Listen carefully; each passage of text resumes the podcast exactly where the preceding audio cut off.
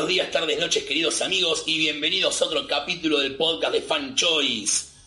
Sí, lo voy a decir de arranque. Vuelve la Legión y la Society, gatos, aguante todo. Pero las noticias van al final. Me chupa un huevo la Legión y la Society. Años esperando este momento, años. ¿Quién la escribe? Hickman. No, ese está en X-Men, ganó Matías.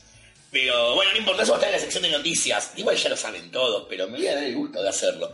Porque no pasa todos los días esto, de hecho hace años que no pasa. Pero bueno, que se le va a hacer como un año De hecho, en este mismo podcast teníamos la noticia de que volvió la JSA en Marvel.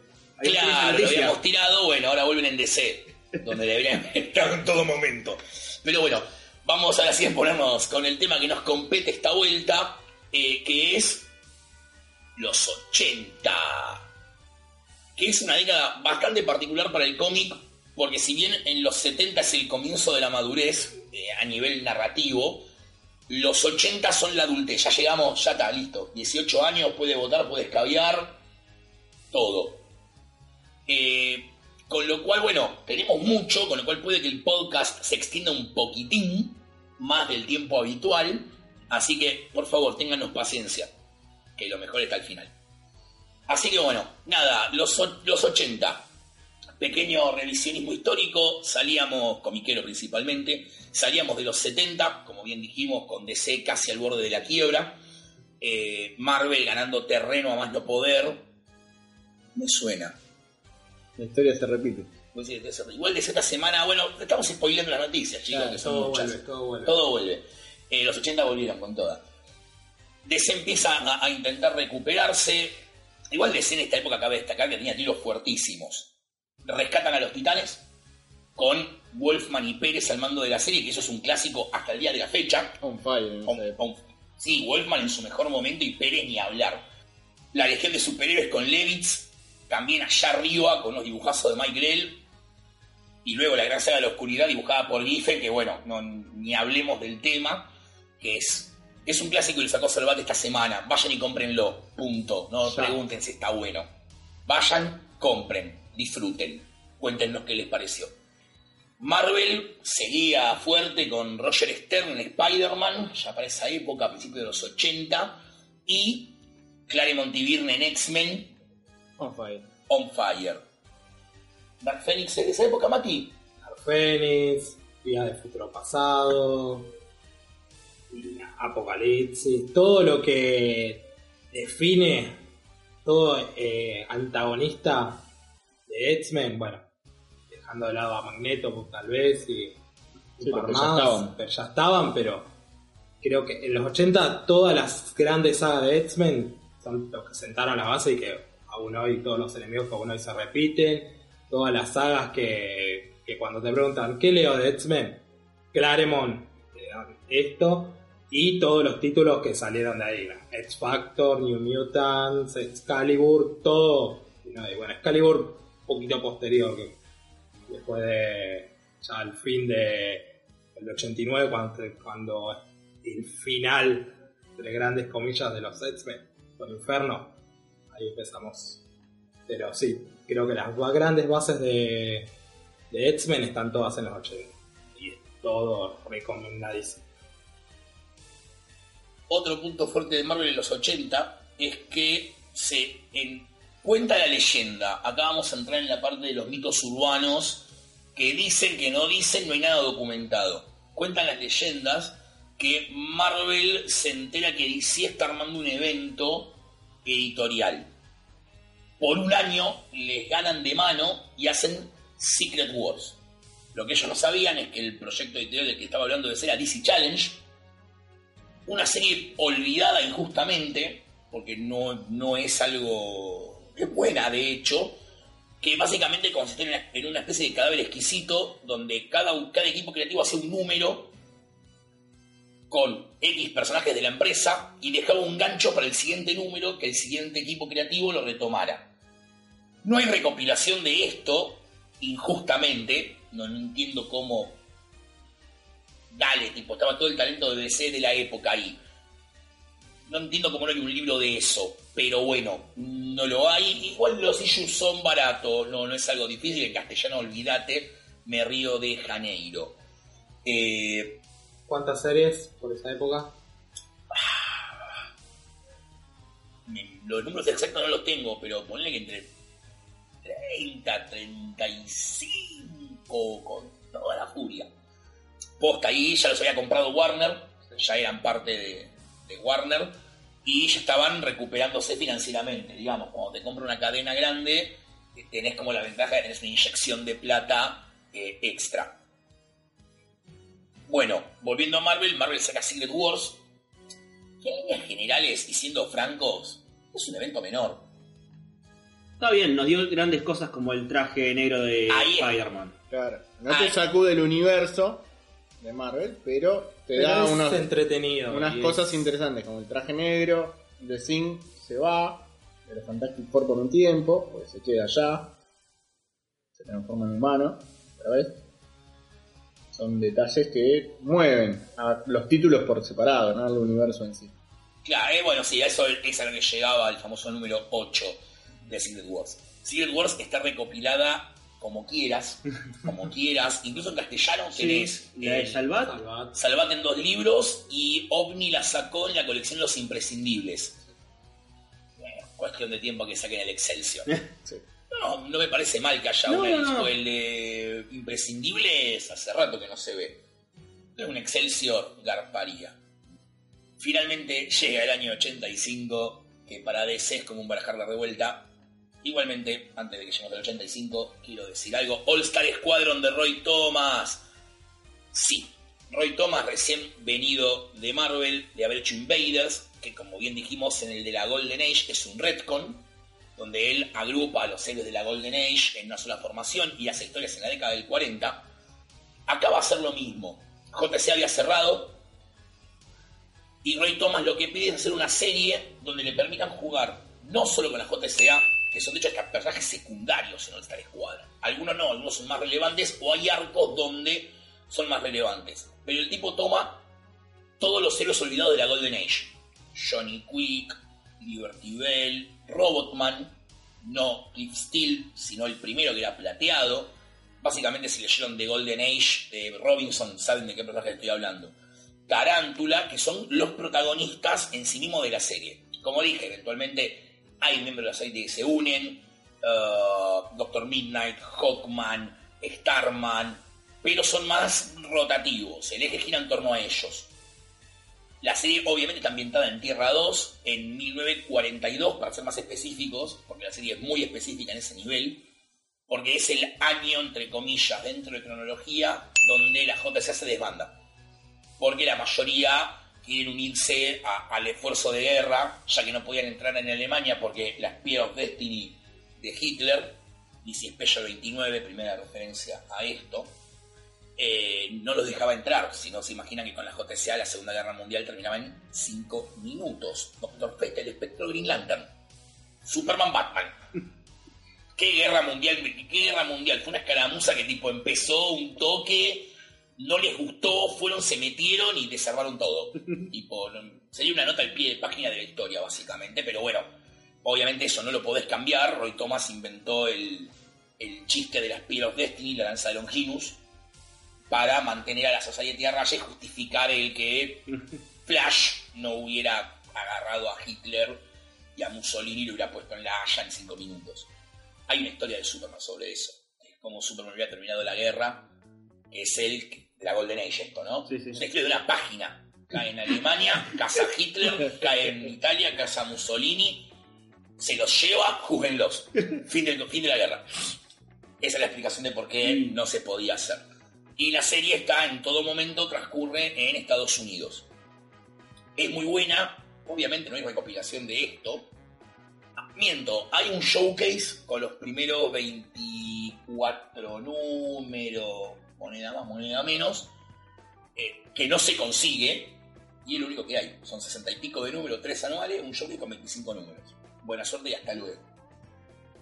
Una tragedia. Los números se consiguen todos, la mayoría son baratos, tenés alguno de 8 dolarucos, lo estoy sufriendo ahora, por eso se lo estoy diciendo básicamente.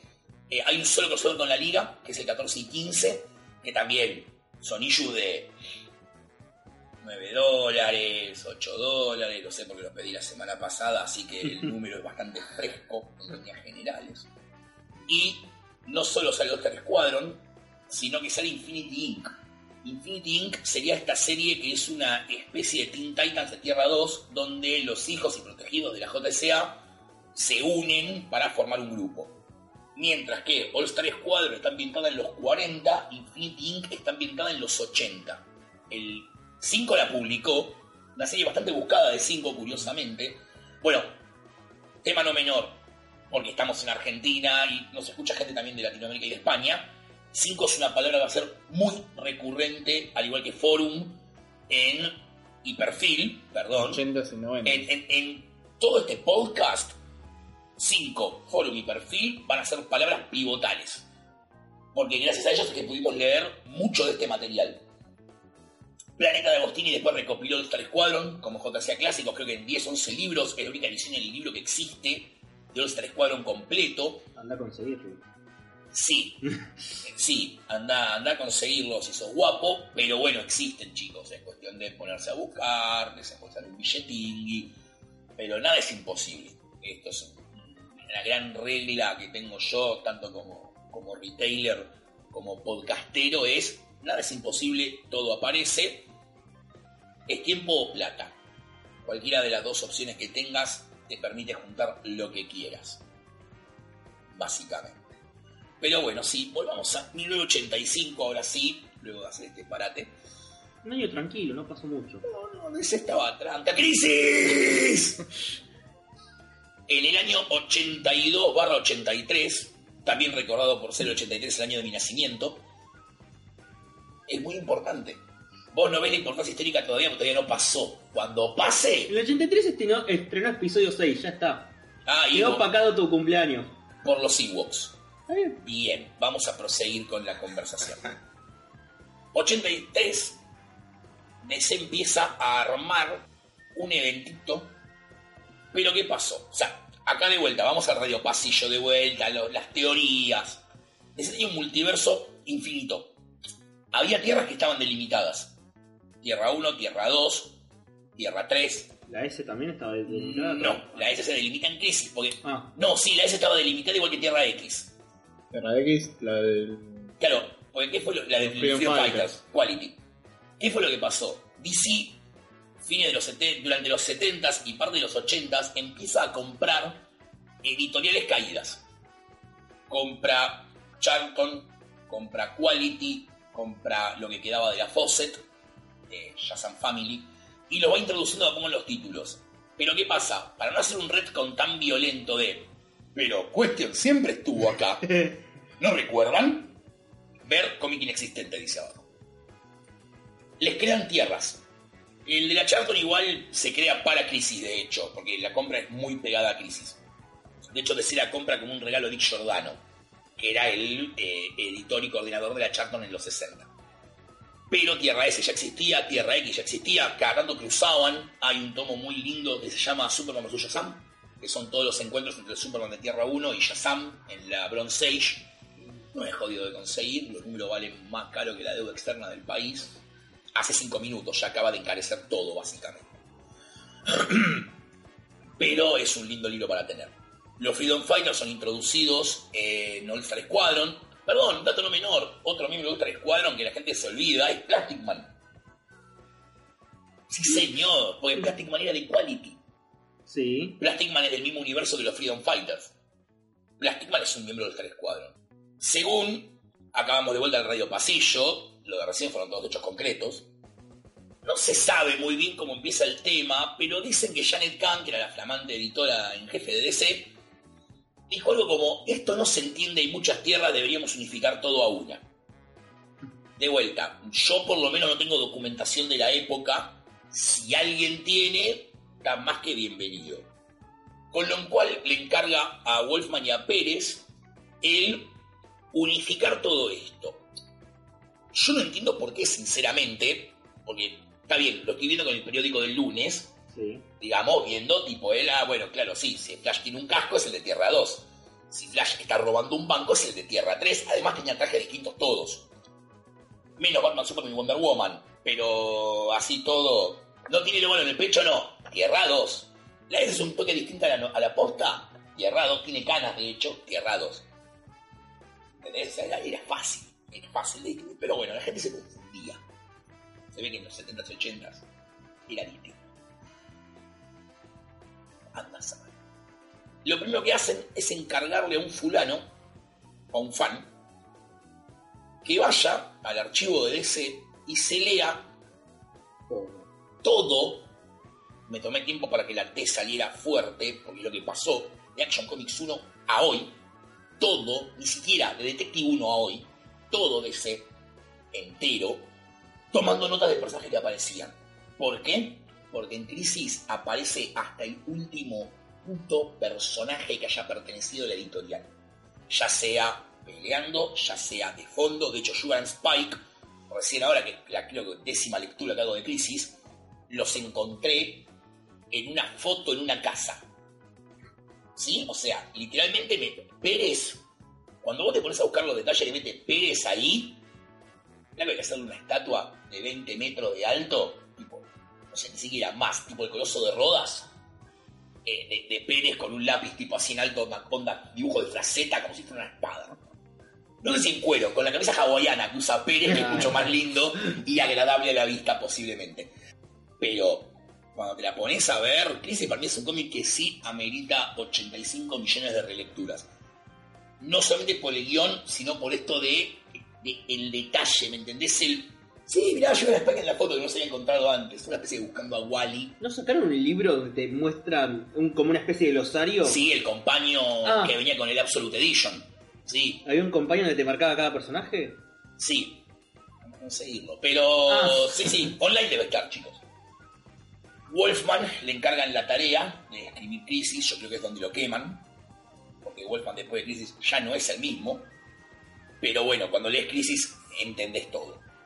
Breve sinopsis.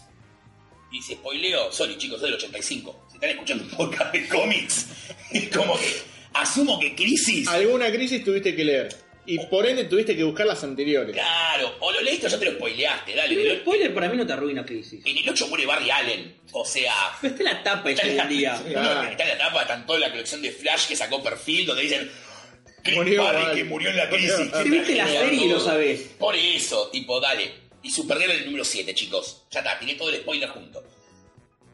Todo el chiste de Crisis consiste en unificar las tierras. Lo hacen con éxito. Mueren un montón de universos zarás, algunos inventados para el cómic, y quedan en un momento, creo que son Cinco. cinco tierras. Quedan cinco tierras. No, no, ¿Te las acordás cuáles son las cinco tierras, Fede? no. Me imagino que uno Tierra y 1 y dos. Tierra 2 seguro. Sí. La S, Sí. eh, Charlton Tierra 4. y la 3, la del Crime La Syndicate. 3 es no, la primera que me faltaría una. eh. Tierra X. Ah, Tierra X. Bueno, básicamente lo que terminan haciendo, de vuelta, spoiler warning, crisis, es fusionar todas las tierras en una sola. Acá es donde empiezan todos los problemas de continuidad que tiene DC. Podríamos haber fusionado las tierras y que quedara como esa cuestión de que son refugiados de otros mundos, tipo la Society, Shazam, los héroes de la Charlton, eh, tipo entendiendo que no son de, de esta tierra. No, no, vamos a retconear como que siempre estuvieron en Tierra 1. Sí, igual el problema es que no lo hicieron con todos. Porque algunos quedan refugiados. Power Girl y Huntress quedan como refugiados. Huntress muere en crisis. Huntress muere junto con Robin Ah, en Tierra último 2 y. Cole en crisis. La Huntress que vos ves Es. Elena Bertinelli. Porque en el 11, en el 11 ya las unen y después en el 12 siguen matando personajes. Claro, Es verdad. y la joda con Power Girl es que nunca le pudieron acomodar un origen. Porque Power Girl es la prima de Shazam, de Shazam, de, De Superman. Pero es, la, Superman es el último kryptoniano. es la Supergirl de Tierra 2, es Cara, es Cara Sorel de hecho. Entonces fue como siempre tipo, no, bueno, es la hija de Arión, no, bueno, no, no sabe su identidad. Y es como que todo el tiempo juegan con eso. No es como el punto fuerte del Power Girl hasta el 2008 que lo arregla Jones, que fueron como 25 años de la mina que sin origen. NN. Eh, obviamente como alineamos todo, no hubo un Superman, no hubo un Batman y no hubo una Wonder Woman en la Golden Age. No te dan las edades. No, no, no. De Batman no te da, de los otros te las puedes justificar. No, no, no, todo Pero ya arrancamos desde cero, todo arrancamos desde cero. La JSA existió, todos la recuerdan. Al limbo con ellos. Últimos días de la Justice Society, que es el número 13 de Crisis. Lo que quieran es el 13 de Crisis, eh, Last Days. Bueno, como bien dije, la cronología quedó hecha un quilombo. ¿Era Black Canary la que había que reemplazar? No, Wonder Woman de la liga la reemplazan con Black Canary, pero años más tarde también, Ah. eso no es inmediato. Ahora van a ver por qué todos estos reemplazos. La mayoría ya lo debe saber igual, pero bueno, siempre es divertido recordarlo. Saca DC una miniserie de Prestige en dos partes, llamada History of DC Universe, también de Wolfman y también de Pérez, que es una novela ilustrada en realidad, no es un cómic. Y básicamente te cuentan toda la historia del universo DC acomodado, muchas comillas en el acomodado, desde Antro de Cape Boy hasta la Legion y pasando. Bien, reboteamos el universo, tenemos una sola tierra, todo unificadito, todo lindo. Ahora empiezan los problemas. Le encargan a Moore una mini de dos partes, una en Action y una en Superman, llamada Whatever Happened to the Man of Tomorrow, que le pasó al hombre del mañana, donde básicamente Moore se encarga de cerrar el Superman pre-crisis. ¿Por qué lo cerramos y no seguimos de largo como veníamos? Porque Virne, recién llegadito a DC, con fresquito como una lechuga, va a relanzar Superman desde cero, reboteando toda la continuidad del personaje. Vos literalmente llegás hasta la de Moore, de ahí para atrás no pasó nada. No existe nada. Para adelante, todo está en continuidad. Una de las cosas que hace Virne es decirte que sí, el de pibe tenía poderes, pero la primera vez que él se calza un traje y el mundo descubre que él tiene poderes es en su adultez. Superboy nunca existió. Cuando sale, Superboy la cuando sale claro, Oh, sale no. Man of Steel, Levitz, guionista de en ese momento, llama y dice, che, escuchame, estoy leyendo Man of Steel, la Superboy. No, no, decidimos que no hubiera Superboy. Ah, hay un título que vende tipo 250.000 ejemplares por mes, era la norma de ese momento. Se llama Legión de Superhéroes, capaz lo conozcas, que tipo, fueron fundados con Superboy. ¿Entendés? Me acabas de cagar la Legión. O sea, Superboy fue miembro de la Legión y la Legión no la reboteaste. Esto es muy gracioso. Fusionan todas las tierras, todas las tierras fusionan.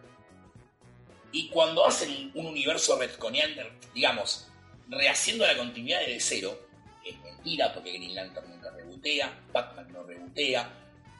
La Legión, está en el siglo 30 y que es la más afectada, si vos pisaste una mariposa que no tenías que pisar en el siglo XX, no la rebotean, la dejan tal cual y sacan a Superboy.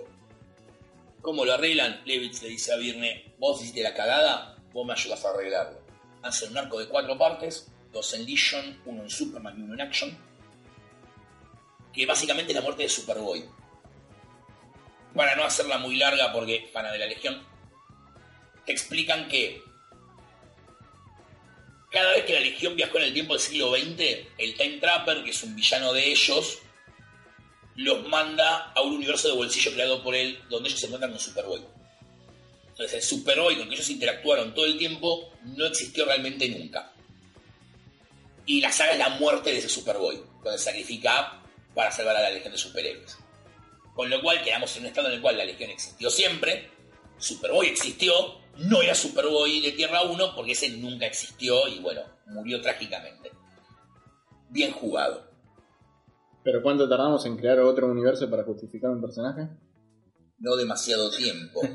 y acá es donde vamos. ¿Por qué digo yo que el, re- el reboot de DC...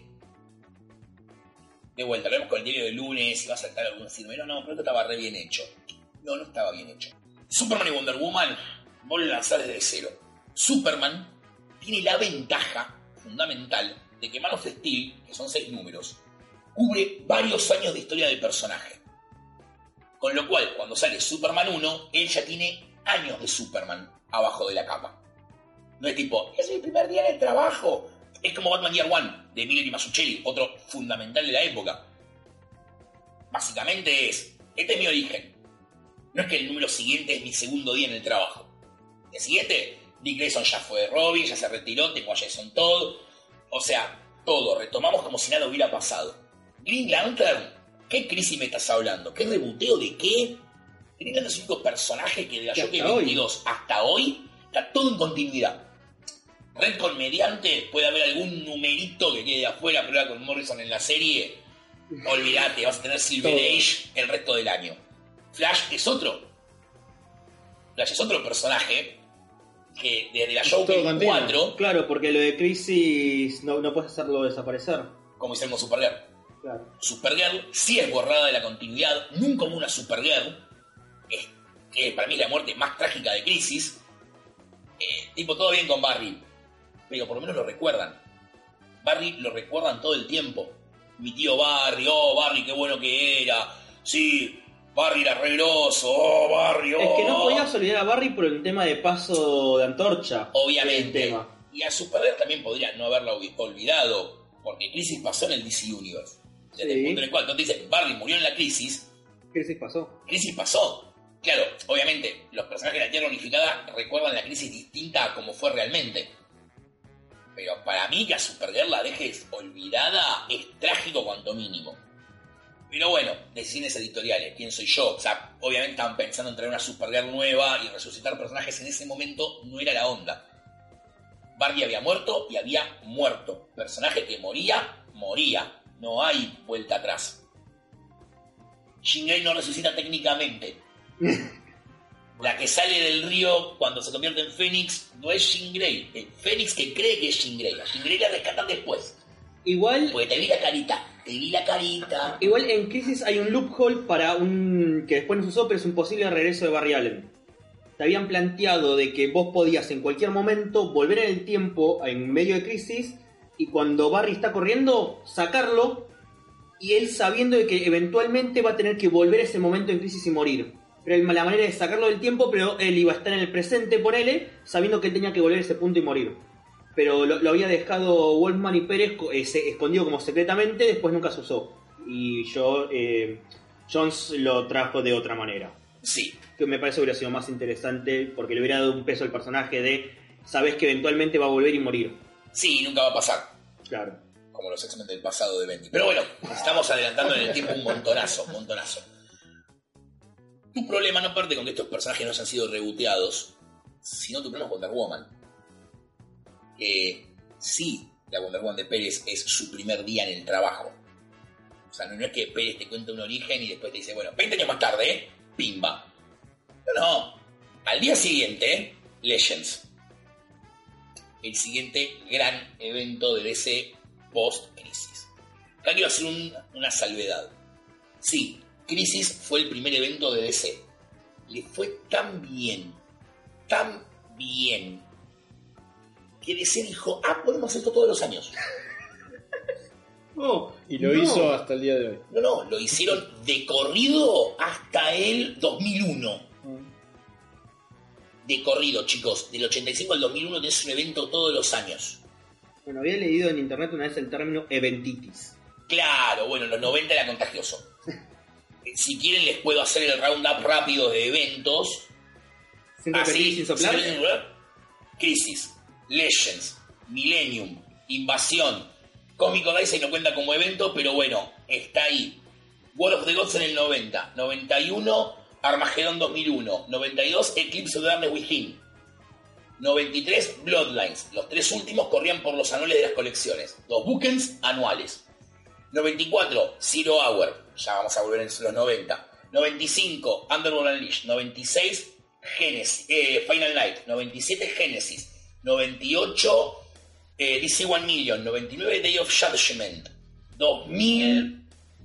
Uh, mirá, casi llego, eh, en el 2000 me trabé. No es. No, Armageddon no, eh, ¿cómo se llama la otra? El Garrón es de Year One. No. ¿Qué año es? 95. No, pero 2000 me parece que empecé el 2002 vacante de evento. Bueno, vamos a esconderlo como un easter egg para los oyentes. Si alguien recuerda si hubo un evento, por evento entendamos, miniserie autocontenida, con 95 millones de crossovers en las colecciones, pueden postearlo en los comentarios. Y 2001 tuviste dos a falta de uno, que fue Nuestros Mundos en Guerra, que si bien corría por todos los títulos de Superman, tenía tie con un montón de especiales de otros personajes, tipo eh, Nightwing, Harley Quinn, Batman, todos, Green Lantern, Young Justice, JCA, todos. Y 2001 también, tres meses. No, ni siquiera, entonces en agosto, en octubre sale Batman Last, eh, Joker Last Love, que sí, también, cruzaba con todos los títulos. Después del 2005-2006 con Identity, frenaron con los eventos. Pero bueno, sí, Crisis fue la puerta de apertura a este infierno. Legends lo mencionamos, de Ostrander y Byron, porque si bien Crisis fue el puntapié inicial de rebotear personajes, Legends es el puntapié inicial a todo lo que nosotros amamos de los 80 como fanas de DC. Más allá de que te rebotea y te planta para personajes que son estándar, eh, estandarte de DC en los años que siguen. Superman, Batman, la Liga de Giffen, Wonder Woman, el Suicide Squad de Strander, Flash, Wally West como Flash, Mike Baron. Es donde planta la, la semilla para no sé cuántos años de, de seguidilla después de DC. Hasta el 2011. por eso. Después se empiezan a hacer cosas, el oscurantismo que hay ahí. Donde te quemaban por decir que la Tierra giraba alrededor del Sol. Pero había un grupo en la década del 40 de superhéroes. ¡Quémenlo! ¡Quémenlo! Saltaba Gandidio del fondo. Eh, saludos si nos estás escuchando. Legends, como bien acá dijo Fede, fue el- la, la patada inicial para. Nada, chicos, todas las obras fundamentales. Igual, eh, al mismo tiempo de Legends, tenés otras obras, unos tipo fanzinitos que habían sacado de C, tipo onda. Watchmen. No, What...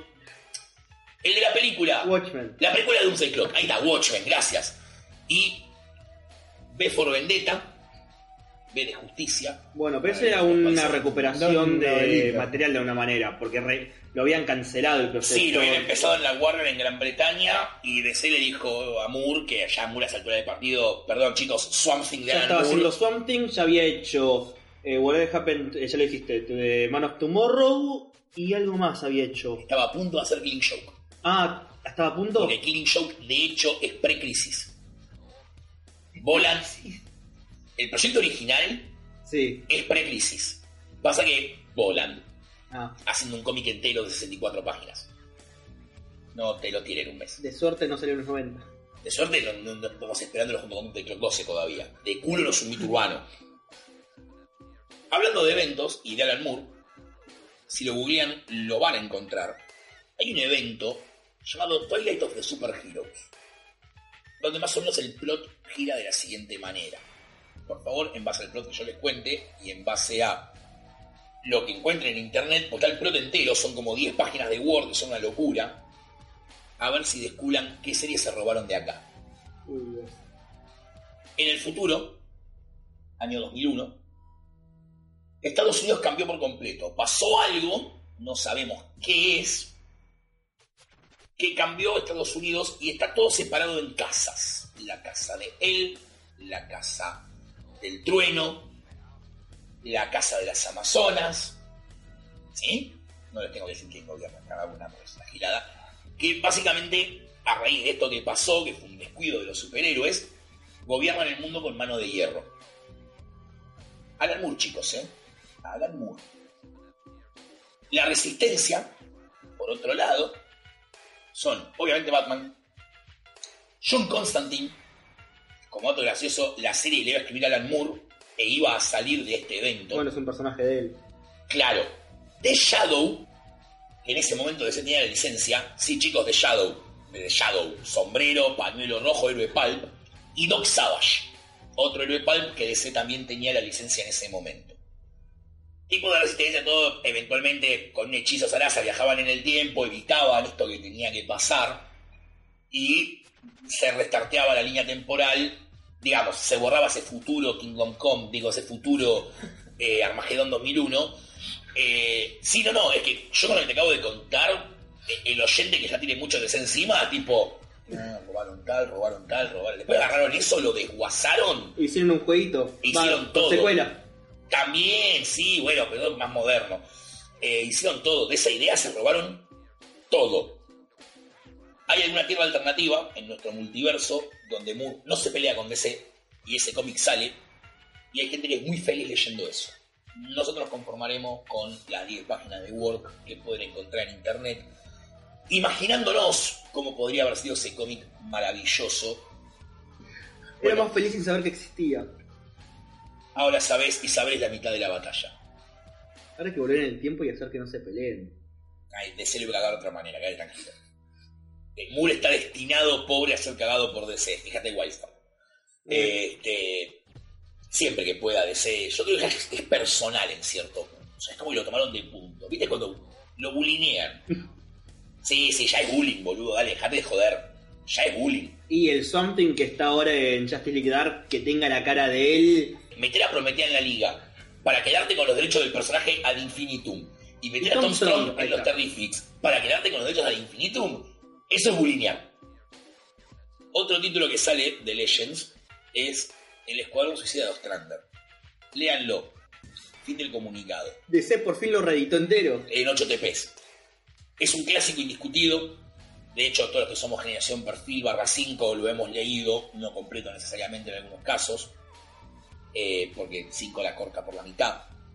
O el 5 se la rejugaba en esa época, Sí, tipo. Question, boludo. Sacaba todo. Otro gran título de la época, Question de Daniel Neal y, Dennis Co- y Cowan, sí.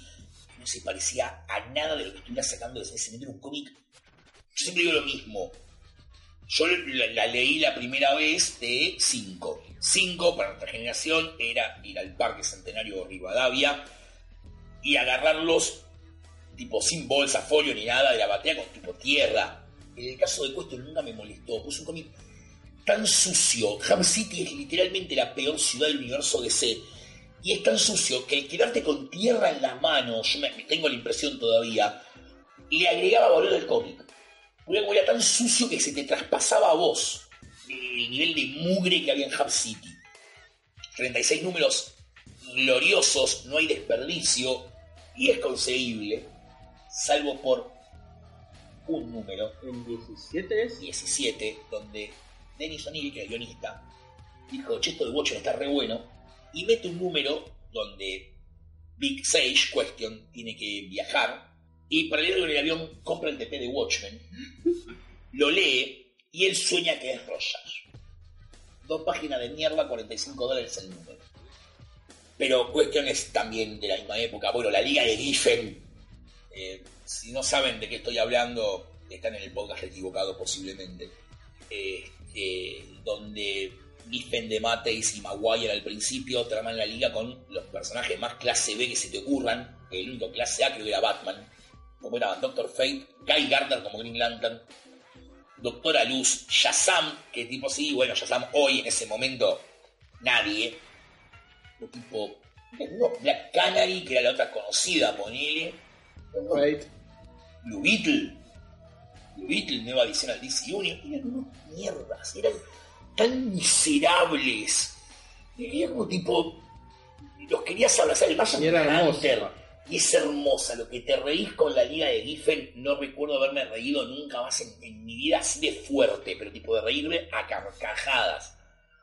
Eh, de seca 2x3 amaga con reeditarlo el libro. Ahora me enteré, chequeando Amazon, cada tanto sube libros que se no anunció todavía. En enero sale un tomo 1, creo que es el tercero o cuarto intento de reimpresión de la Liga de Giffen, ninguno terminado hasta el momento, que trae los primeros 17 números. Es un Es un ladrillo. gordo, y no son 100 en total.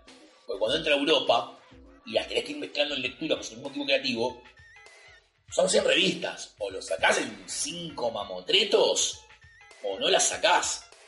100 issues en, si no 12 TPs. Más o menos. KLC. Al plan Ya editorial lo de dejaron DC, en 12 seis. TPs no Ya lo llega. dejaron en el 6 colgado una vez. Y en un ómnibus. ¿Será la tercera la vencida? Lo No, es sabremos en 2-3 años. Yo ya me rendí, ya la estoy comprando en ellos. Yo voy a hacer lo mismo que vos. porque Pero yo- más los TP. Yo en lo personal, esto va a ser como el comentario más anti mi propia comiquería que vaya a hacer en este podcast. Yo de centro de recopilación de material viejo no le confío. Yo hasta que no sale el último tomo, no me lo compro. Young Justice, vos sos un valiente. Yo lo voy a comprar en revistas, porque de acá que sale el último tomo van a haber pasado 20 años probablemente, o no, o a la altura del tomo 5 van a decir, eh, no está vendiendo tanto, cancelalo. Hola, Juan de Peter David. Ya sabía que lo ibas a nombrar. Perdón, Gonza. Titans de Jones por lo menos te lo terminaron.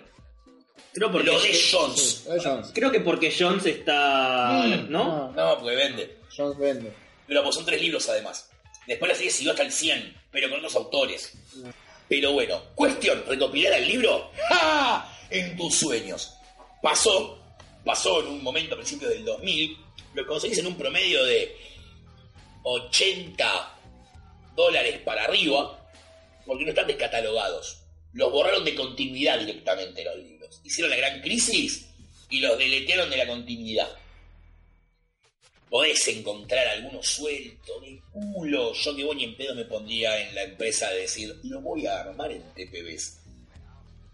Porque no la vas a comprar, o, va- o vas a gastarte el quíntuple de lo que te gastarías en comprarte los números, incluyendo el de 45 dólares. Miren el nivel del que estoy hablando. Seguimos con DC, porque hoy es un podcast DC mayoritariamente, en la parte de noticias también lo van a notar, pero el, tema es que DC venía tan de capa caída,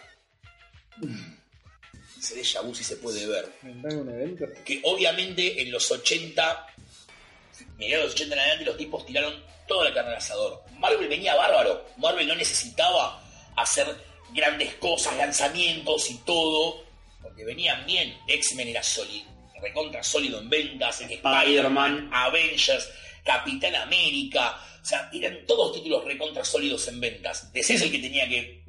¡Ah! ¡Ayuda! Además con personajes como Question, o vos me habías comentado hace poco, me, prácticamente me vendiste para que compre Vigilante de los 80. Vigilante de los 80, Mark Wolfman, tiene a mi criterio el final más heavy de una colección de cómics, o uno de los más heavy por lo menos.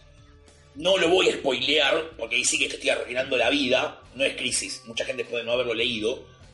Eh, la serie arranca Wolfman, la continúa Cooperberg. Cinco la editó con un detalle no menor. Primero no editaron los 50 números, hay una parte que se la comen en el medio. Creo. Cinco en esa época publicaba número y medio por revista, un número de 8 páginas. Es muy difícil saberlo. Está bien. Igual, 5 que sacó, 20, no, 30 números es vigilante. No. Puede que esté completa. Igual yo te aseguro, completa no está, porque las últimas 3 páginas del 50 Ah, eso iba a la sacaron. Ah, y 5 era muy para chicos, me parece a mí, ¿no? Si vos dejás a tu hijo leer vigilante, Por que es el- el No, Punisher. es- no, que es cinco no era para Punisher. chicos. En España el cómic era más natural. Ok. Y no te ibas al sucucho del parque a comprarlo. Tenías lugares más abiertos donde el nene podía ir y comprar. Sí, igual si, si dejate que tu hijo llegue hasta la vigilante 30. O sea, vigilante, para los que no lo saben, es una reinvención de un héroe de la Golden Age. Esa palabra de vuelta. Eh, que en la Golden Age era un cowboy, o se vestía como cowboy, ahí como el vigilante. Necesito una figura en 6 pulgadas de eso, con la moto. Como A mí me gustaría que reediten esa serie. La empezaron a reeditar. Fin del comunicado. Voy a esperar que esté completa. Ya la cancelaron. Habría que hacer la página. ¿Qué, que- qué canceló DC esta lo- semana? Lo que más me gusta de vos es tu inocencia. Eh, No la pierdas nunca, Gonza. En este mundo cínico de series canceladas en TPS, nunca lo dejes. Es, es como el flash de Mike Baron y Messner Loebs, que es el que arranca Post Legends. Si hay alguien de este escu- escuchando este podcast, me explican la puta negación con editar eso en libro. Está re caliente. Porque no, no, pero que lo publicás. A ver, Wade arranca en el 62. De Wade, al final de la colección, que son 240 issues, Está está todo. todo. Dale, boludo, son 60 números más. Son 6 libros, sacalos. ¿Por qué lo negas? Encima, como para peor y empeorar todo, Messner Loebs hace no mucho tiempo que el chaval escribió Wonder Woman, escribió un montón de cosas de ese, vive en un auto. Ah, sí. Chabón vive en un auto. Boludo, reedita los libros mínimamente como una cuestión de decencia humana. Es Flash, lo vas a vender. Si estás vendiendo bien el de Wade y estás vendiendo bien el de Jones, Además tenés una serie de televisión con éxito. Por- de última le pones la, la cara de Grant Gustin y lo vendés. el tema es que cuando Baron recrea a Wally West como Flash con todo el peso del amor del tío Barry y todo, no es un superhéroe per se, el chabón es medio mercenario. el chabón, primero que en crisis, se retira. Dice, no quiero. Tiene, el tipo tiene una enfermedad que cuando usa la velocidad se va consumiendo. Entonces se retira. Después no sé qué vuelta de tuerca le da Baron en la serie que se cura. Pero él era pobre, vivía con la madre. Los titanes no le dejaban guita. No tenía nada. Y nada, el tipo dice, bueno, yo hago trabajos a super velocidad y cobro. Ahí está el tema. Arranca así, es más, en los primeros números se gana la lotería. Se gana la lotería, se lleva a la madre a una mansión y tenés todo el problema de cuando sos superhéroe. Que aparte de él no tenía identidad secreta. Ese es otro tema. Él no tiene identidad secreta, entonces es un superhéroe con una fortuna, van todos a pedirle cosas. es muy buena la serie al principio. Sí, sí, por eso te digo, es una tragedia. Ahora quiero una serie de Wally Po Heroes in Crisis, de Wally eh, laburando de globo como condena. Oh, muchacho, quizás de te conceda tu deseo más rápido de lo que pensás. Están haciendo. Oh, aguarden. eh, Para continuar con esta trama, vayan a la sección de noticias luego. Hay algo gracioso con Flash. Somos el único país de habla hispana que tiene todo el run de Baron y Messner Loebs editado en su país. Para escuchar la historia van al capítulo que dice coleccionando Flushman. Ya lo hicimos. Coleccionando Flushman no existe, estás inventando un capítulo. No, lo hicimos. Coleccionando Flushman. Le puse así. ¡Fua! Y recién se entera. No, no, no, no, que recién me Mira, entero. de hecho, me acuerdo el número. No es el 16 del 17. Y te lo puedo confirmar ahora. Pará, pará, pará, pará, pará. Capaz que un reboteo de continuidad en el medio. Yo No, no, el podcast no tuvo, no tuvo reboteo. El podcast no, la realidad entera. No, Capaz tampoco. Un podcast de Doomsday Clock 12 ya salió. Ah, no, es el mismo universo de mierda. Bueno, chicos, a veces pasa. El dale. 15, coleccionando Flushman. Mirá vos, la memoria falla. Escuchen ese podcast entonces. Ven que. Dale, te tiré todos los eventos de DC, del 85 al 2001. Todos tipo pa, pa, pa, No, pa, pero lo pa. que viste es un capítulo entero detallado de esa historia. Bueno, ahí lo tienen, así que estuve despotricando de vuelta. Podrían haber frenado antes, ¿no? Podrían, pero no, que gente de mierda. Bueno, vamos a recopilaciones de la época y después retomamos, pues fuimos tirando personajes, ideas, conceptos y en muchos casos no lo tomamos. Ya hablamos de cómo se recopiló Question, hablamos de cómo se recopiló eh, como el orto. como el orto. Vamos a cómo se recopiló Escuadrón Suicida. En castellano tenés los números de 5, que llegan hasta el número 25 de la serie USA. Dato no menor, la serie no arranca en el número 1 en 5, sino arranca en dos especiales. Especial Legends y Especial Navidad. 5 solía probar las colecciones nuevas, como en esa época tenían la cosa del arquito corto, con dos especiales. Funcionó ongoing. Y DC, finalmente, después de años de espera, la reeditó en 8 TPs. Los primeros 7 salían tipo. Pa, pa, cada 4 meses un TP. El último lo esperamos un año y medio. Ah, pensé que había sido más. Un año No, un año y medio fue. Largo. Al punto en el cual pensamos que no sale nunca más. Sí, sí. No sería la primera vez que lo hace. De hecho, yo pensé que no, le- no la iban a tener completa. Les faltaba el 8 para siempre. Ah, Yo la tengo completa, en revistas. Ah, A No ellos. conseguí el ocho. Claro, ya. John del Escuadrón es otro de mis pequeños fetiches comiqueros, pero no lo nombro tanto porque ya tengo todo, desde la Silver Age hasta el nuevo 52. Todo, todo. Lo bueno del nuevo 52 es que a mí me fueron retirando. Tipo, no, bueno, esto ya no es para vos, esto ya no es para vos, te cancelamos Legión de Superhéroes. Estoy como, nuevo 52 me siento como un tipo muy tranquilo, porque todo lo que a mí me gustaba lo aniquilaron. Entonces, no me preocupa tanto. Sí, está todo bien, pero venís de Ostrander, boludo, y me tirás ese escuadrón suicida hecho así nomás de Adam Glass y es como tipo, me quiero morir. Está Harley Quinn. Bueno, Harley Quinn en el Suicide Squad para mí no tiene gracia, pues sabes que nunca va a morir. Re- Preguntemos la continuidad y lo sacamos. No, Retroactivo, no pobre puedes, Mati. no puedes sacar gente del podcast. Antimateria. No, y menos a Mati. No, Mati es bueno.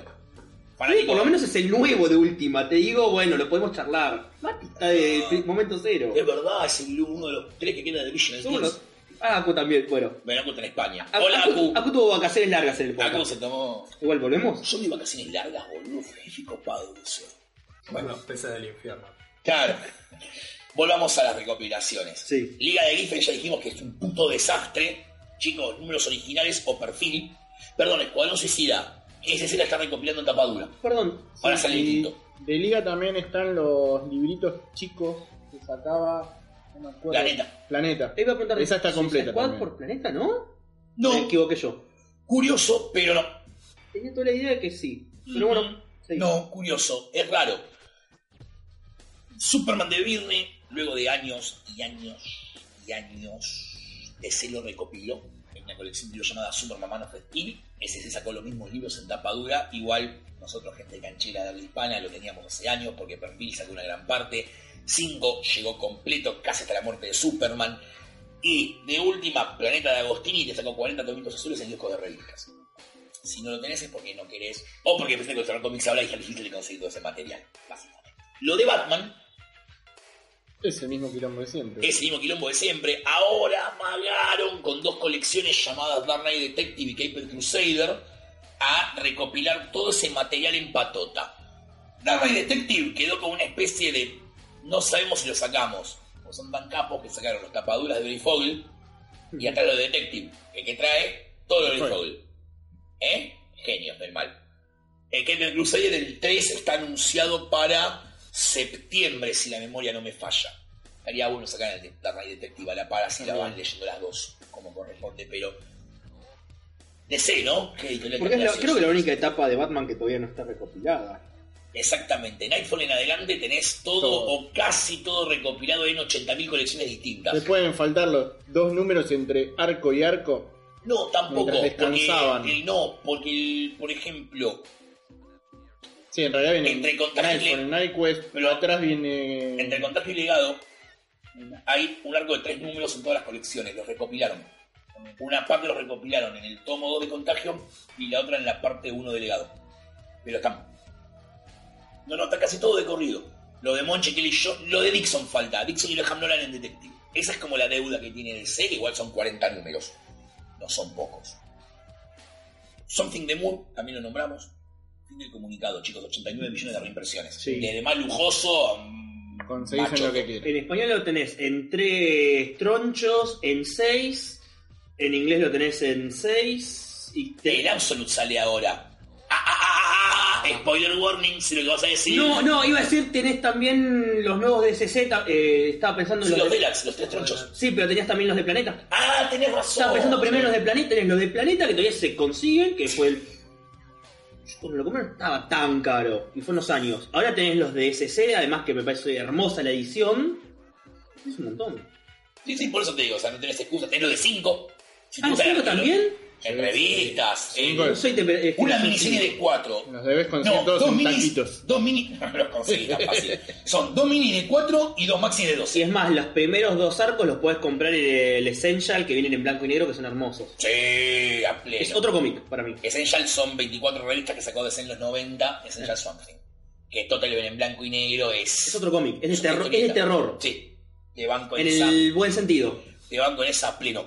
De hecho, yo creo que garparía que reeditaran los seis tomos de Something de Moore de vuelta en blanco y negro. Batman, Superman, Wonder Woman, BP le están reeditando el libro ahora. También los lectores de 5, Tomá, Wonder Woman y los de Planeta también lo tuvieron.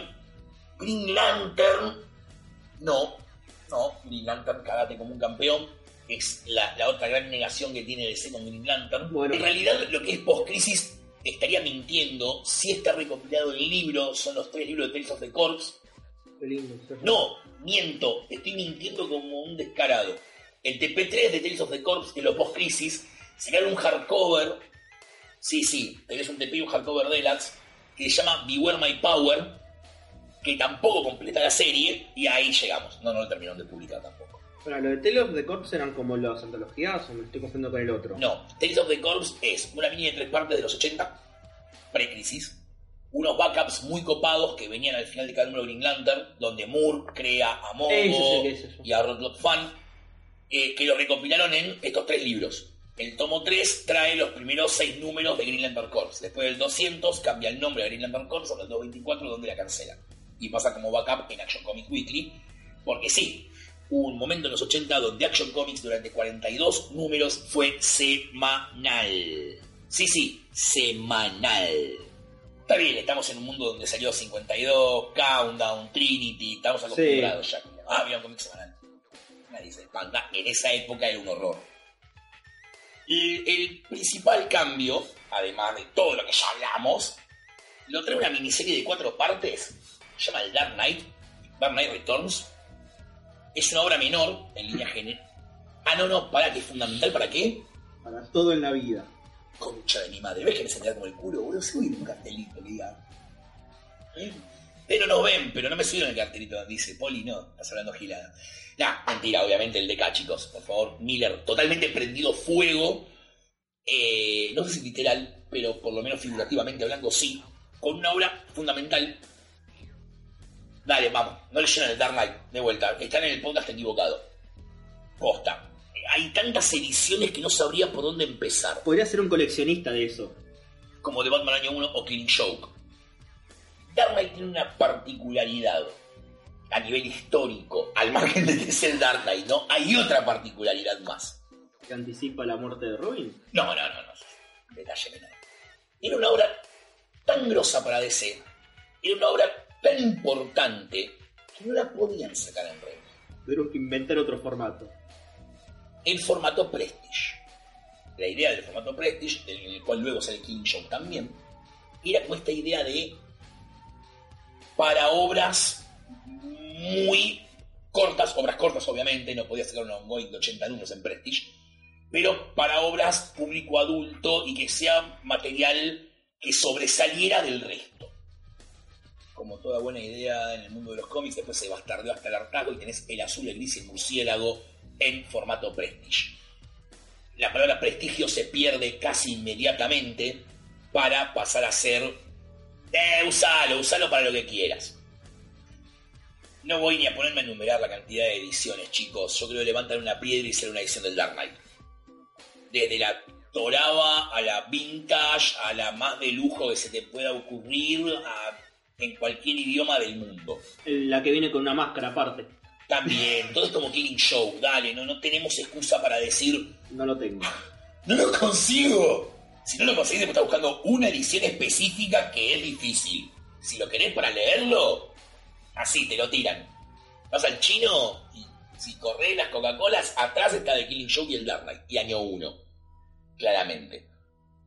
Este no sería el único cómic, junto con Watchmen y V for Vendetta, tirados para un público más adulto, sino que le van a encargar a un muchacho de Escocia que haga una graphic novel de Batman. Este pibe venía probando suerte con un personaje desconocidísimo de DC. Acá sí, esto no es sarcasmo, esto es totalmente real, que es Animal Man. Obviamente Animal Man, todos sabemos quién es Animal Man hoy. Sí. Lo sabemos porque este pibe hizo 26 números del mega carajo con el personaje. ¿De quién estoy hablando? Gato de Grant Morrison estoy hablando. Vamos, por favor, no había otro que nombrar. Morrison llega a DC a, a hacer esto, de hacer, venía de laburar en Inglaterra, pero en laburos, eh, cosas chiquitas. Hace Animal Man, va bien, y le encargan una graphic novel de Batman junto con Dave McKean. Nombre que ya vamos a traer de vuelta a colación. Arkham Asylum, que es la graphic novel, tiene como ciertas particularidades también a nivel histórico. Otro cómic que lo conseguís. Punto. Arkham sale un formato, no sé si nuevo para la época, pero no tan visto, o no tan frecuente como ahora, que es la graphic novel en tapadura. Era un libro de 25 dólares en la época en la cual una revista costaba 75 centavos de dólar. O sea, estamos hablando de que vos ibas a comprar un tapadura con el cual te podías comprar 25, 30 revistas. 120 páginas o 25 revistas.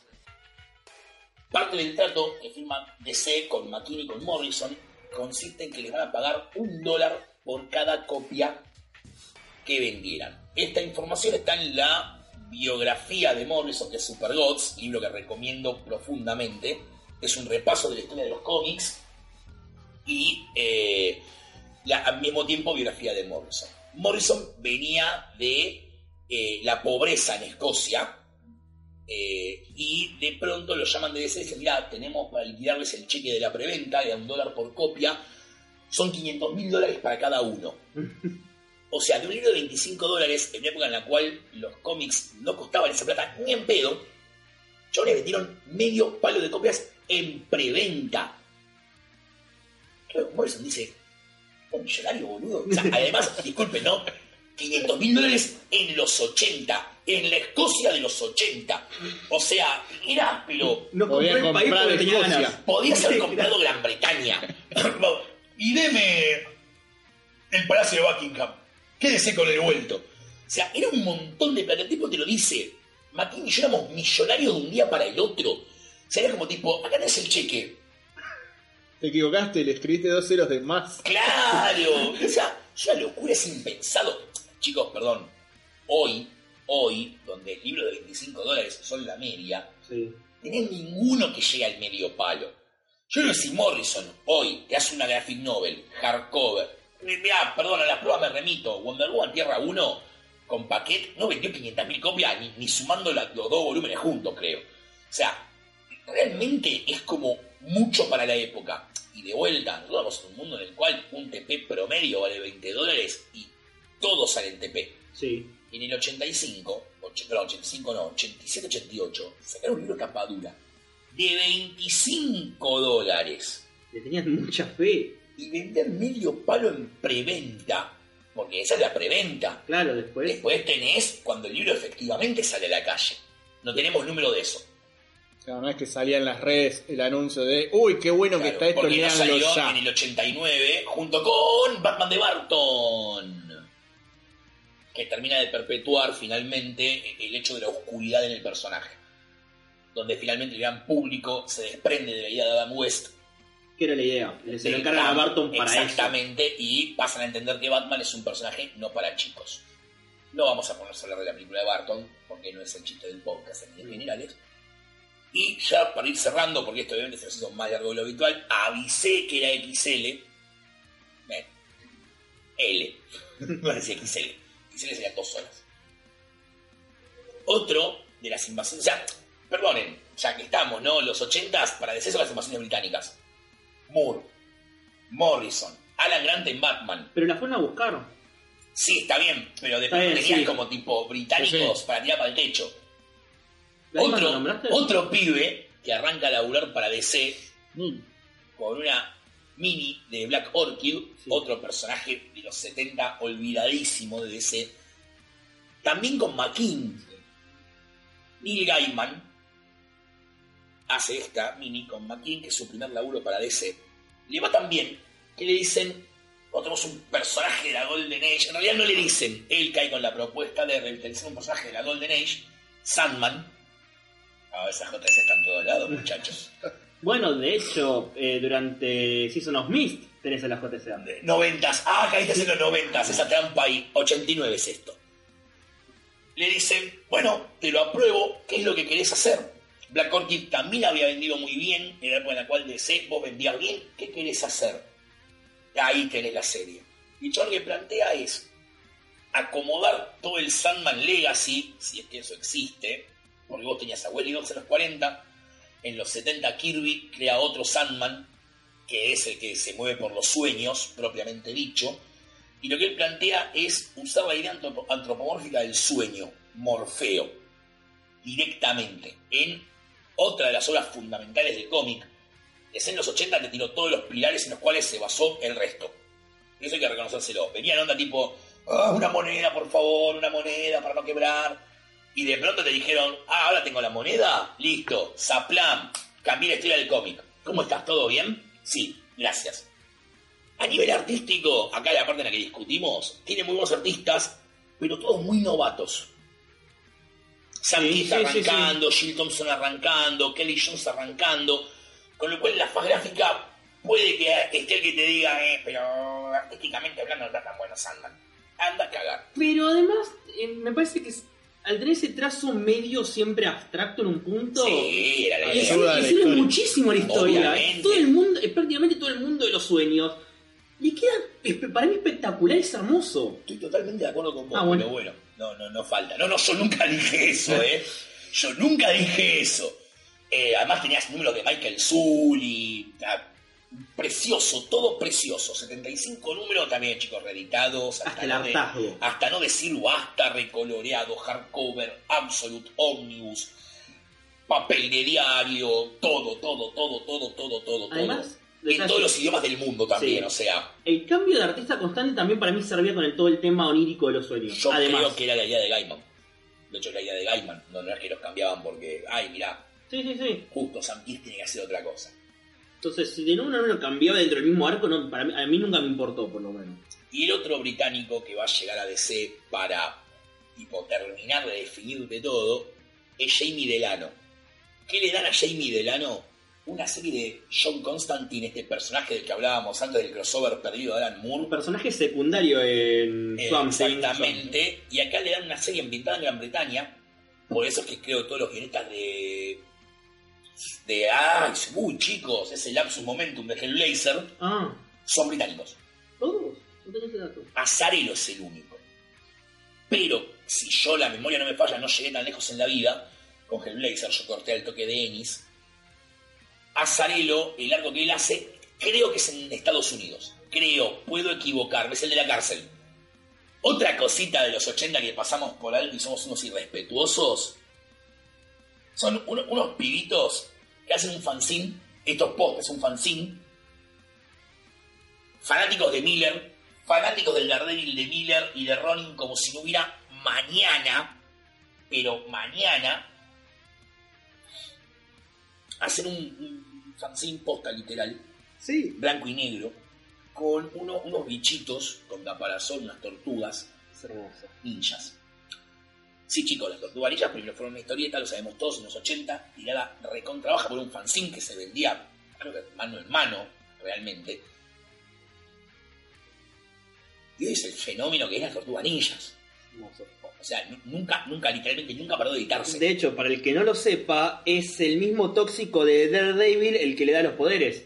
En el origen de las tortugas ninja eran las cuatro mascotas de un nene que cruzó la calle y un químico lo dejó ciego a él y ellas la- las mutó. De hecho, Dare- Daredevil se enfrenta a la mano, las tortugas ninjas se enfrentan al pie. Es toda una parodia. El chiste de las tortugas ninja es cuál es el animal menos pensado y el menos ágil posible. Es más, El primer dise- es más, Splinter, Stick. Ah, claro, Astilla, el malo. Ah, no la tenía esa. Es verdad. Y además, el, de hecho, el primer diseño era todavía menos móvil de alguna manera, más encorvado. Está el, está el diseño por ahí. Creo que aparece en el- la serie de. ¿Cómo se llama? En la Kevin Smith en Comic me Book entendiste. Man, eh, un día la comiquería cae, cae es una manera Sí, de decir, dale. todo arreglado. Eh, Kevin Eastman, que quiero destacar que estuvo en la Argentina, en la Argentina Comic Con, Sí. en la segunda entrega. Tengo un dibujo de Kevin Eastman de una tortuga ninja. Soy un tipo muy feliz. Cae con un maletín esposado a la, ma- a la muñeca, si la memoria no me falla. Sí. Lo abre y tiene el primer boceto en una servilleta de una tortuga ninja. En- Entendamos que esto es una pieza de de la cultura arte. popular. Es como que Matt Groening te caiga con el primer boceto de Homero. Pará. Y detalle que no dijimos de las tortugas ninja. Eran violentas. Sí. Sí, sí. Las hicieron para chicos en los dibujitos que le tuvieron que agregar colores y las, hebill- eh, las con las letras para distinguirlo. Porque eran cuatro, eh, cuatro tortugas violentas que le, le atravesaron con una katana a Shredder.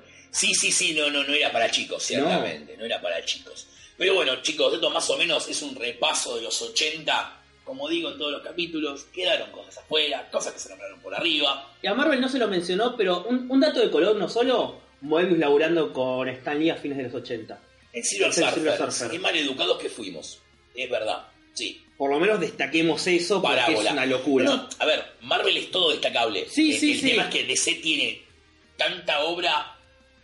en Tanto la pilar. época. Pará, Negro Daredevil de Miller tampoco lo nombramos. O lo nombramos muy por encima y es otra puta maravilla Sí, sí, de la sí. época.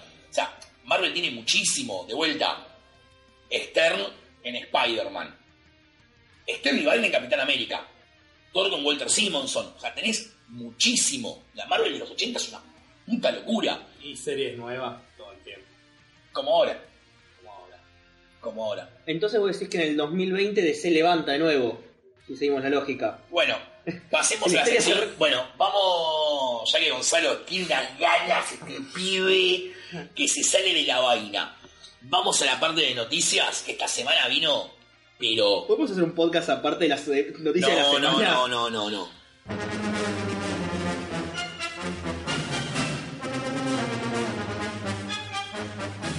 Chicos, DC agarró y dijo, alguien en DC dijo, che, ¿cuántas estamos sacando por mes? 28, todas de Batman.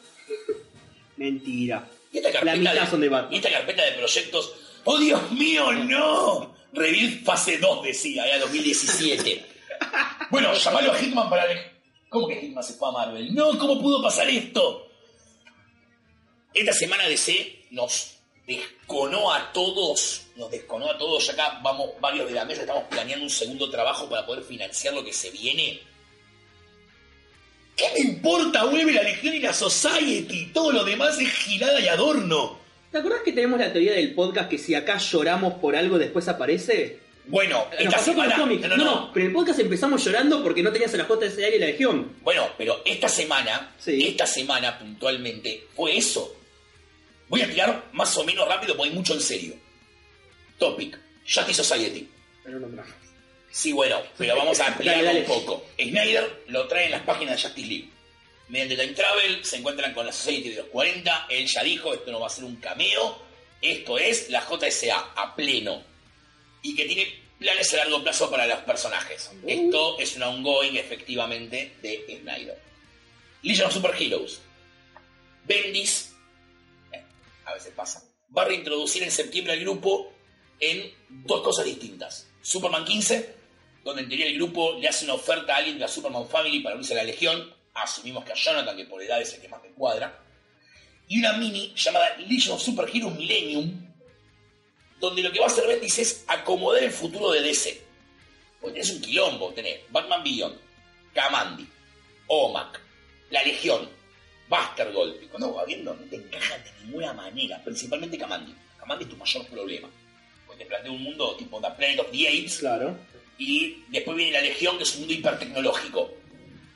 Lo va a acomodar todo de dos números de 40 páginas desde la perspectiva de una personaje de DC conocido, femenino, que se vuelve inmortal y por eso es que puede atestiguar todo esto.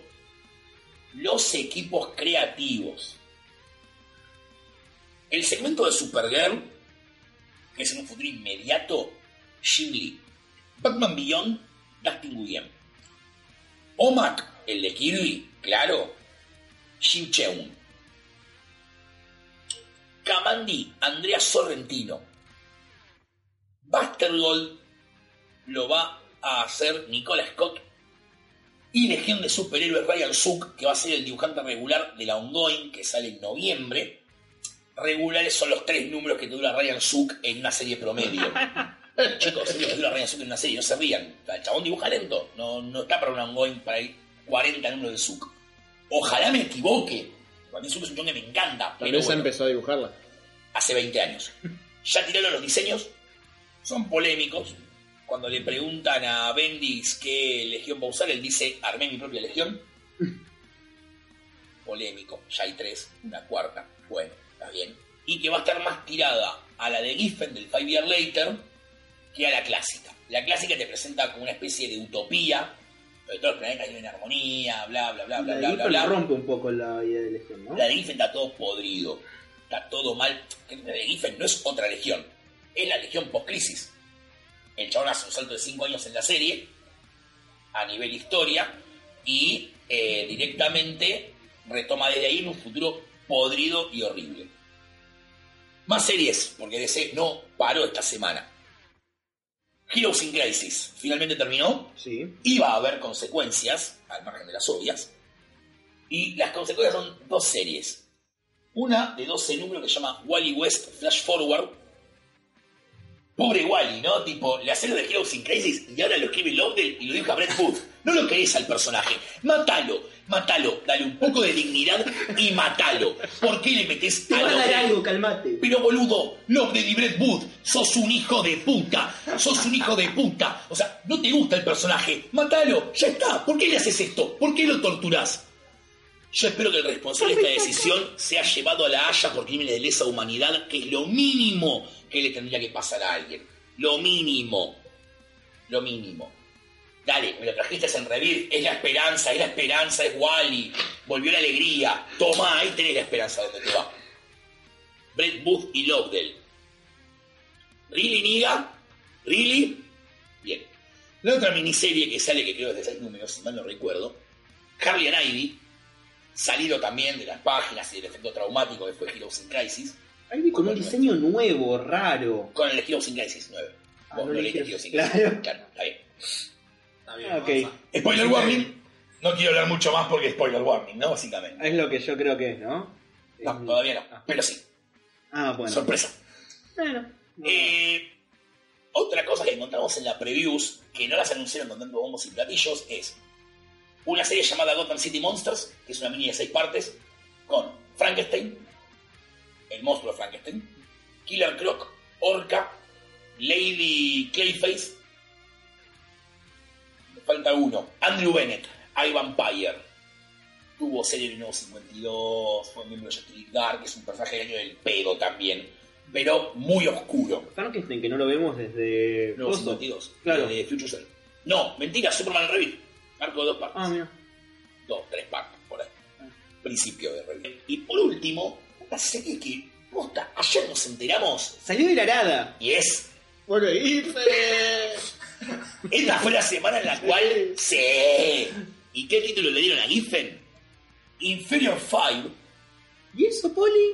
Inferior Five era un grupo humorístico de los 70 del DC, que eran cinco pelotudos con unos poderes de mierda, básicamente. Legend of Tomorrow me estás escribiendo. pero peor. Giffen la va a escribir y la va a dibujar. Que para mí el mayor logro es.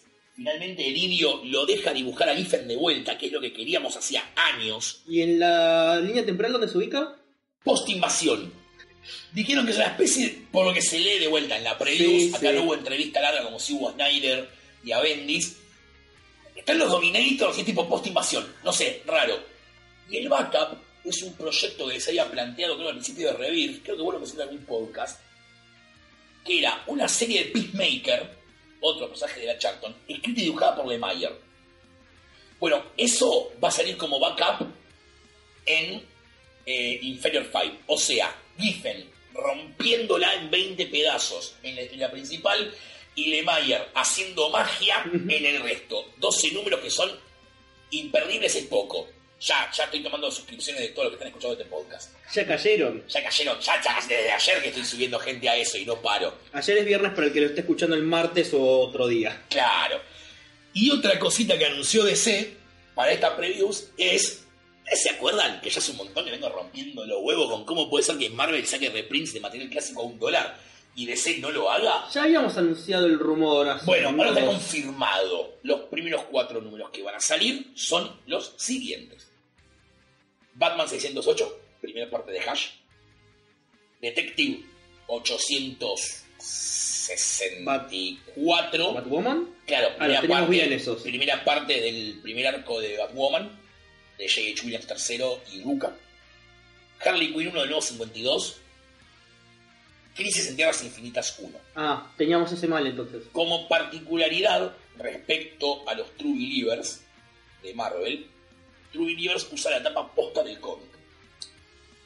Acá las imágenes promo que largaron ellos son las tapas de los TPs. O sea, la de Crisis es la imagen de Alex Ross, del hardcover o el TP. Eh, la de Batman es la tapa del TP de Hash, la de Harley y así con todo en la vida. No sé si son las imágenes finales Raro. o no. No, es para que vos veas el número, te quede la imagen del TP en la retina Ah, y compres el TP por asociación directa. Lo hicieron, ya está. Si me pudiera poner en quisquilloso en decirte, poneme la tapa original. Pero de vuelta, eso ya es histérico. En su defecto tenés Crisis 1 con otra tapa en revista. Y ya está. O sea, pero nada, eso ya es como tipo de.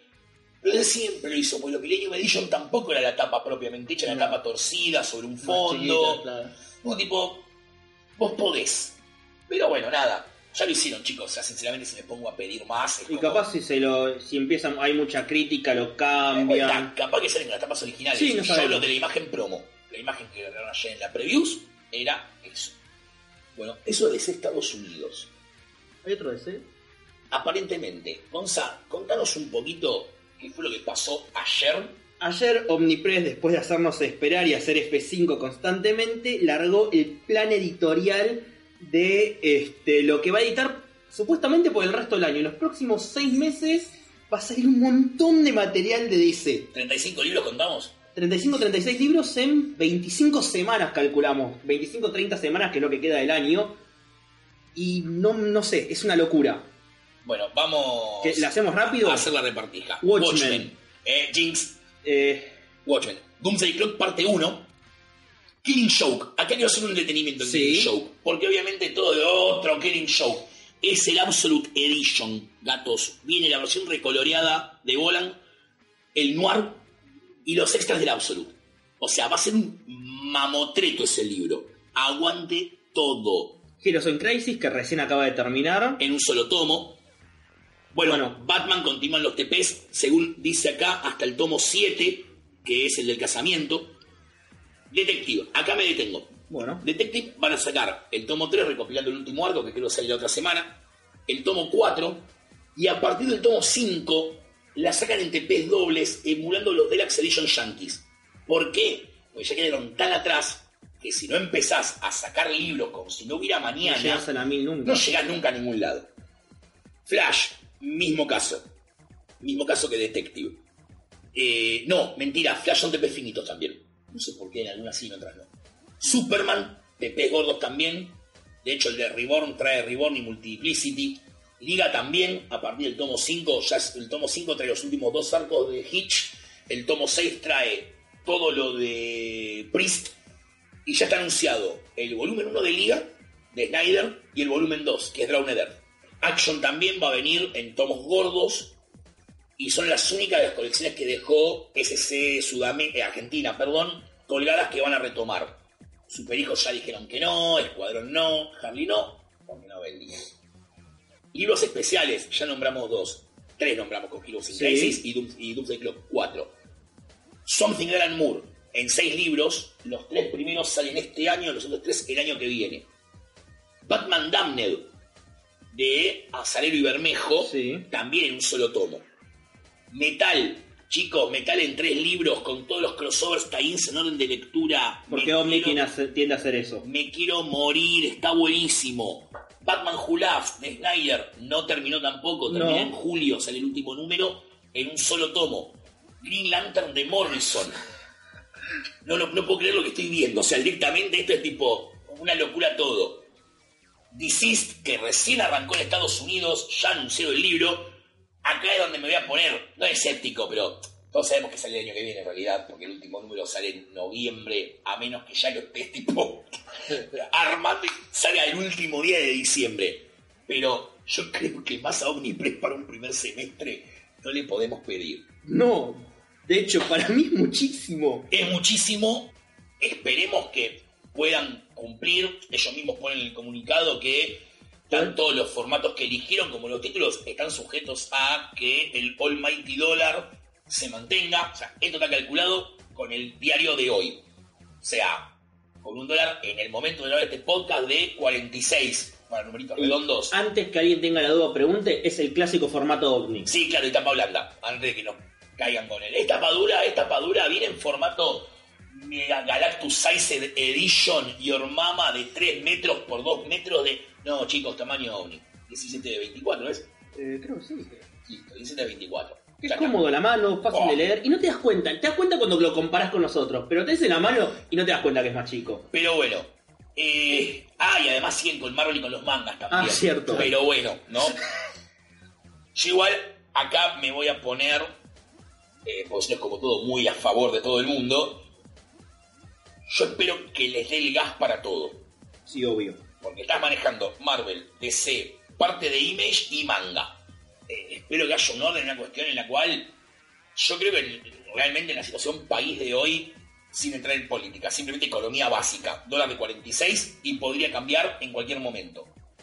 36 libros muy alto. he jugado. Muy alto. A ver, obviamente, esto es un ideal. Esto es, idealmente en diciembre sacamos el tomo de la boda. Idealmente en diciembre quedamos sí. a nada del Action 1000. Idealmente en diciembre puede cambiar, puede cambiar porque vivimos en una economía fluctuante y que podría inferir no solamente en los costos de impresión, sino en cuánto podamos comprar nosotros, tanto ustedes como público, como yo como retailer. A mí, todo lindo, pero yo estoy pensando en sí, sí, cuánta plata voy a ganar, Bien. ¿Cuánto tenés que invertir? ¿Cuánto tengo que invertir? O sea, he jugado con que, mira lo que te digo, con que la mitad de eso salga este año, Un montón. De todas maneras, es un montón. ganamos. O sea, la mitad, ¿eh? La mitad de esos 36 libros, son 18, salen este año, ya está. Todos queremos eso, porque todos queremos que tanto Marvel, DC como cualquier editorial se edite bien en el país. Obvi- olvídate. O sea, a ver, yo compro en inglés. Primero, pues yo empecé a comprar en inglés en los 90. Donde las escenas en castellano eran muy esporádicas y la revisión de material inexistente. Y a mí me gustan los títulos que no te publica nadie. Yo, Sí, sí. Omni le pone toda la garra, pero no van a publicar Legión de Superhéroes, porque la compro yo. No, yo ya la tengo en inglés. Ya está listo, cagaste. O sea, los que nos gusta la Legión la compramos en inglés mayoritariamente. O sea, Entiendo por qué no van a editar Aquaman, en mi caso, por ejemplo. por ejemplo, Y tiene sentido. Pero realmente hoy estamos en un momento de Argentina donde vos vas a una comiquería, Marvel editándose acá, tanto material moderno como material clásico, manga que Ibrea te saca todo. Ibrea es tipo onda. Y anunciamos 10 colecciones para este año. Pero gato, estamos en noviembre. Sí, para diciembre salen. Ahí es verdad. Omni que está totalmente on fire. Utopía que revivió. Utopía tuvo desaparecido unos cuantos meses con el tomo de saga. Eh, o sea, loco, realmente estamos en un gran momento para coleccionar cómic en castellano. Yo, de hecho, pensé Y editado nacional. Y editado nacional, o sea, Pues no es lo mismo que. tenés razón. O sea, yo mayoritariamente soy lector en inglés porque los años me acostumbraron a eso. Lo de Los años de crisis económica, donde sí te rompían el culo con una revista en inglés, pero acá no se estaba editando nada porque era carísimo o era incierto.